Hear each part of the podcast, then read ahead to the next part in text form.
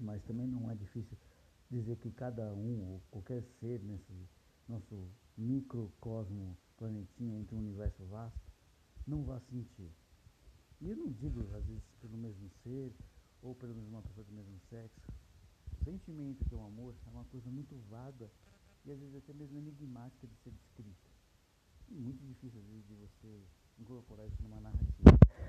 Torna esse sentimento palpável, tanto quando você assiste um filme ou quando você lê uma história, é a credibilidade que ele passa.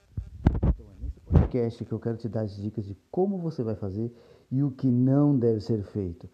Mesmo que você vá saber que vai, você tem que evitar clichês, não se esqueça uma coisa. O amor já é um clichê tão antigo como a nossa espécie, ou até que venha antes, né? Porque como dizem nos textos bíblicos, foi do amor que veio o mundo e sua criação que somos nós. Pena que a gente ainda não aprendeu até hoje, né? Mas nessa parte aqui a gente esquece e vamos falar sobre como criar romance e até mesmo os casaizinhos para suas histórias. Após a vinheta, então, prepare seu buquê de rosa, faz aquele chocolate ou aquele fondue, ou esquece tudo isso e já pensa com o fundo da sua alma o que você vai escrever no seu caderninho ou como que você vai ouvir nesse podcast e se aprofundar para sua narrativa. Eu sou Jean Cury você é muito bem-vindo ao podcast da Biblioteca do Fauno e hoje o amor está no ar, mesmo não sendo o dia dos namorados. Vem comigo após a vinheta musical.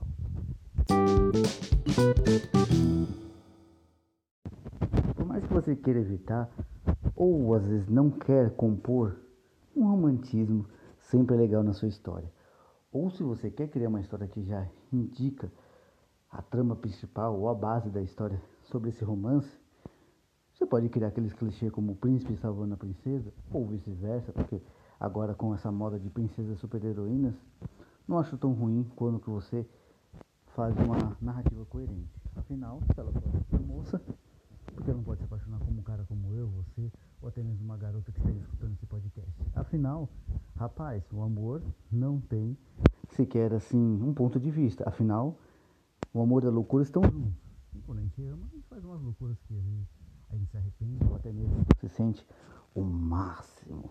Mas querendo ser mais direto e não tão quando você está criando um romance, você já tem que colocar em base uma coisa. Quem é o ponto-chave? Se é uma dupla, como eu posso dizer, independente se foram dois menininhos, duas menininhas, o casal clássico hétero, ou até se mesmo uma ambiguidade sobre vertentes diferentes, como por exemplo, um elfo sobre uma princesa, uma fada sobre um centauro, e não venha com esses pensamentos sujos. Eu já disse, o amor tem que ser trazido como uma coisa pura e singela.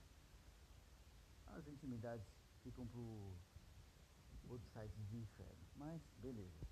Tirando isso, você pode também pensar em outra vertente.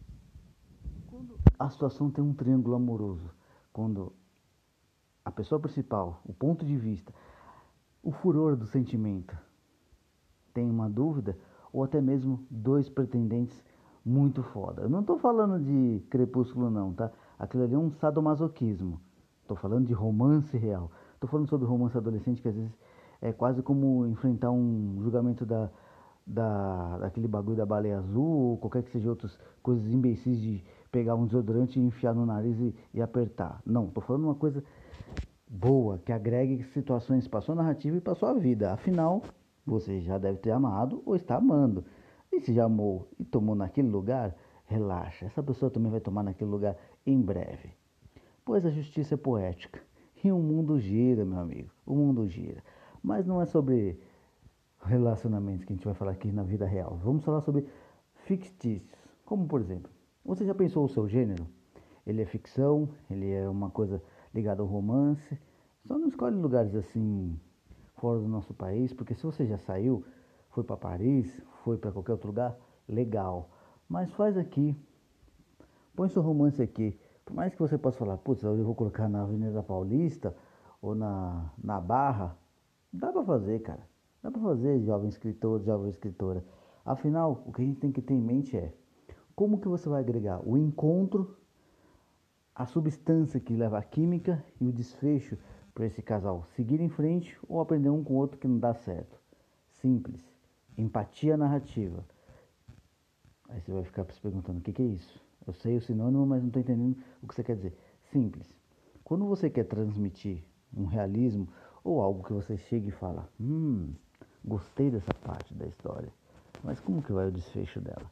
É aí que eu digo: a empatia narrativa é o que vai alimentando expectativas, mas também vai trazendo aquelas coisinhas que se chama Hum, eu acho que vai acontecer isso. E depois pode acontecer ou não. Isso depende de você que está escrevendo.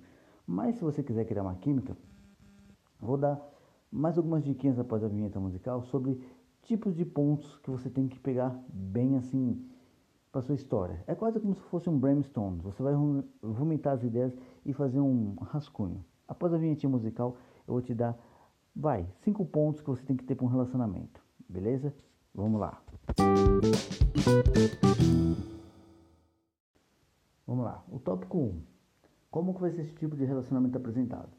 Vai ser um casal romântico, um triângulo amoroso, ou aquela busca desesperada sobre um coraçãozinho vazio que procura ser preenchido com sentimentos ou uma situação verdadeira? Pois não se esqueça, o romance às vezes você não precisa colocar que a pessoa já esteja procurando. Às vezes ela saiu de uma coisa frustrada, ou às vezes ela vai lá e encontra aquilo que ela nem quer mais para a vida. Então, repense como que você vai reconstruir a base desse romantismo. Beleza? Dica 1. Agora, dica número 2. Como que vai ser a situação? O gênero, o cenário. Isso é uma coisa que eu já acabei de falar, mas eu prefiro repetir. O cenário importa muito para você apresentar como que isso pode também agregar para criar o clima. Pois afinal, não adianta ter química se não tem um clima legal. Porque você não vai pensar em querer conhecer aquela pessoa onde você trabalha com o barulho ou as pessoas olhando. Chama ela de canto, vai lá, deixa um bilhetinho, dá seu WhatsApp. Olha eu lá dando uma de guru do, do romance. Mas não faça isso, tá? Porque vai que alguém vai te cagueta. Dica número 3. Quando você for construindo esse relacionamento, não pegue em base suas frustrações ou seus pontos positivos pessoal.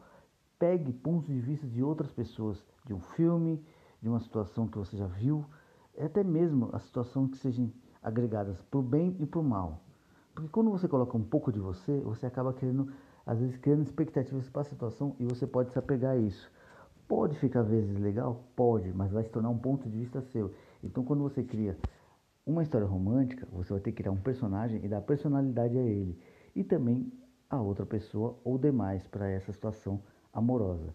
Então, não seja um cupido, porque o cupido ele é cego e burro. Então, não seja um escritor cego e burro. Beleza? Dica número 4. Quando você vai fazer a história, já tem em mente o desfecho. Por causa de quê? Quando você já está criando aquele sintonia química, o percurso dela já tem em mente o que possa estar acontecendo. Se vai ser um desfecho de final feliz, aquela bosta que todo mundo lê o livro e acaba vendo assim que merda. Mas não faça a pessoa perder o tempo dela à toa. Mas também você pode criar uma expectativa, como por exemplo, a situação até o final do livro parecia dar pendente à união, mas não era aquele momento ideal, mas sim um futuro que você possa imaginar como escritor. Hoje já dando um, uma ideia de spoiler para sua história. Afinal, o amor está no ar. Dica número 5, e a mais importante de todas. Quando você for criar algo assim romântico, não se esqueça de coisas que tenham a empatia narrativa e também do diálogo. Quando você cria o personagem, como eu estou te falando nas outras dicas anteriores, a forma do diálogo já dá a sutileza das intenções para ambas as partes. Quem quer ou quem deseja ser conquistado, ou sentimentos mútuos que apenas por um diálogo simples já diria se estaria dando certo ou não.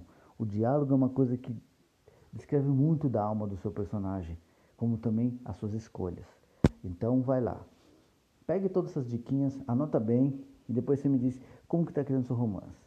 Beleza? Então vamos nessa. Eu espero que as dicas tenham sido válidas. Espero que você seu relacionamento fictício, mas se ajudar também para a vida pessoal, cara, eu ficaria bem feliz. Lógico que eu não sou nenhum guru do sexo ou do romance ou dos atributos sentimentais dos seres humanos, porque cada indivíduo é uma situação única de escolhas e prazeres pessoais. Pois não se esqueça, Quando a gente está criando um laço afetivo, a gente também alimenta o nosso próprio ego. Então, às vezes é bom para a gente estar tá bem acompanhados, mas é bom a gente também fazer um significado para a pessoa e vice-versa. Então, a única dica que eu dou é: se você tiver que ficar sozinho, tenha o seu momento, mas se você quiser ficar com alguém, dê o momento para que ela é necessário. Ou, em miúdos, não vá fazer a pessoa perder seu tempo. Como você não deve perder o tempo escrevendo histórias com situações vazias. É a única dica que eu dou. Mas espero que você tenha gostado desse podcast.